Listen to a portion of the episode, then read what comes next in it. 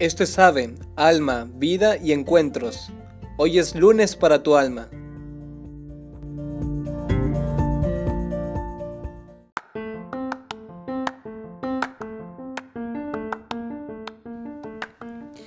Hola, ¿qué tal? Soy el hermano Alex Ortiz. Buen lunes y buen inicio de semana. Pues ahora inicio con una pregunta. ¿Estamos enamorados? Todo esto sale por algo que he sentido últimamente y te lo comparto. Te confieso que últimamente me, ha comenzado a chocar más o menos la profanación de las palabras.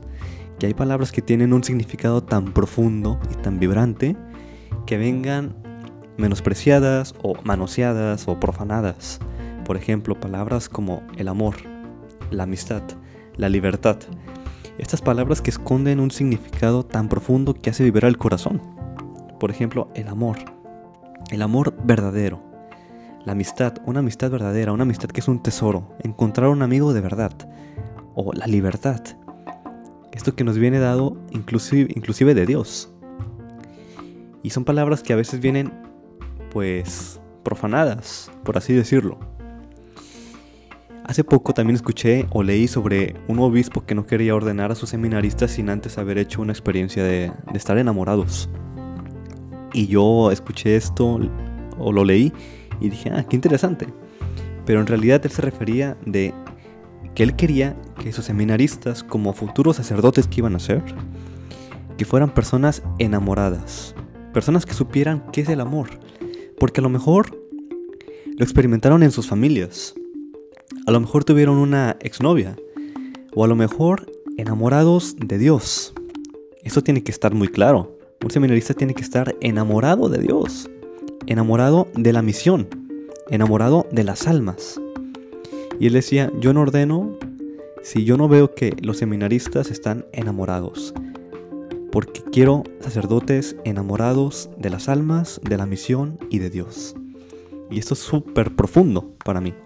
Y me quedé pensando y dije, creo que es lo mismo. A ver, yo si fuera sacerdote, si ya estuviera ordenado, yo no casaría a personas que no estuvieran realmente enamoradas.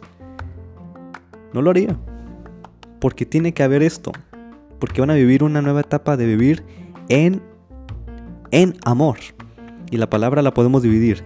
¿Qué es estar enamorados? Vivir en el amor. Estar enamorado no es sentir bonito, sentir maripositas.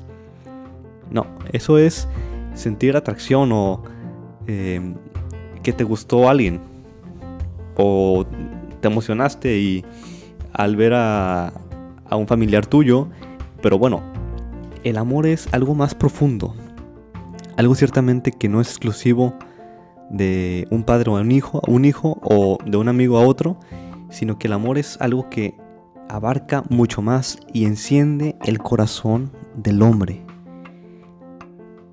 Y es aparte una virtud teologal. Tan profunda es. Vivir el amor apasionadamente. ¿Cuáles son nuestros amores? El amor, según el Papa Francisco, no son mientras tantos en nuestras vidas. Son y tienen que ser actos constantes. Tu familia, tus hijos, tus amigos, tu vocación religiosa, tu sacerdocio. Es aquí donde tenemos que poner todo nuestro amor. Es abrir los ojos a nuestro alrededor y ver dónde nos pide Dios amar.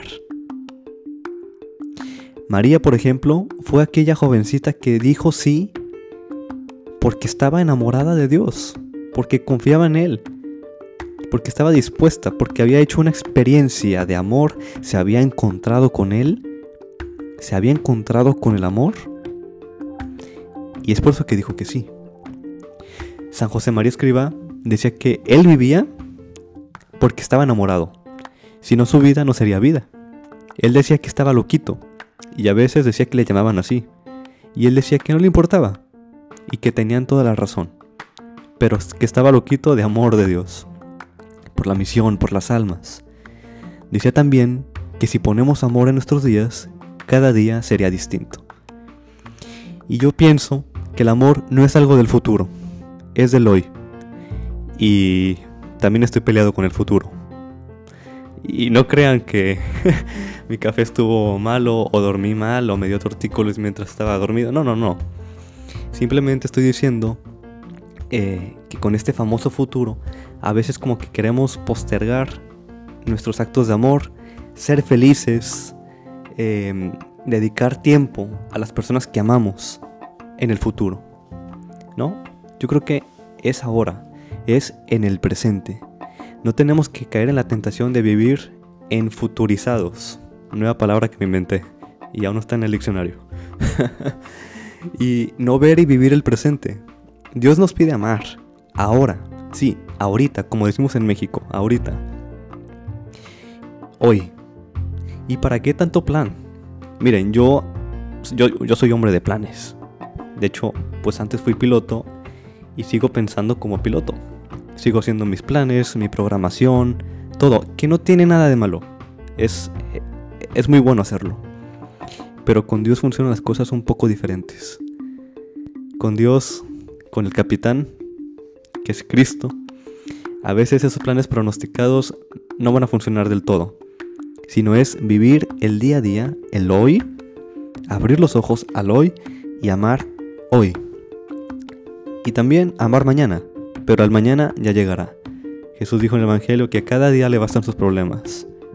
Hoy. Es amar hoy. No le pidamos a Dios, Señor, dame amor. O, Señor, eh, concédeme la experiencia del amor. Sino, yo creo que es mejor decirle, Señor Jesús, ven conmigo hoy.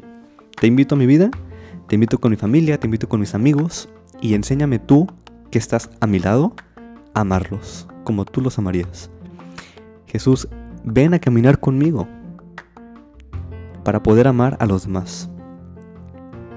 Es hacer esta experiencia del presente, que el amor se hace amor hoy.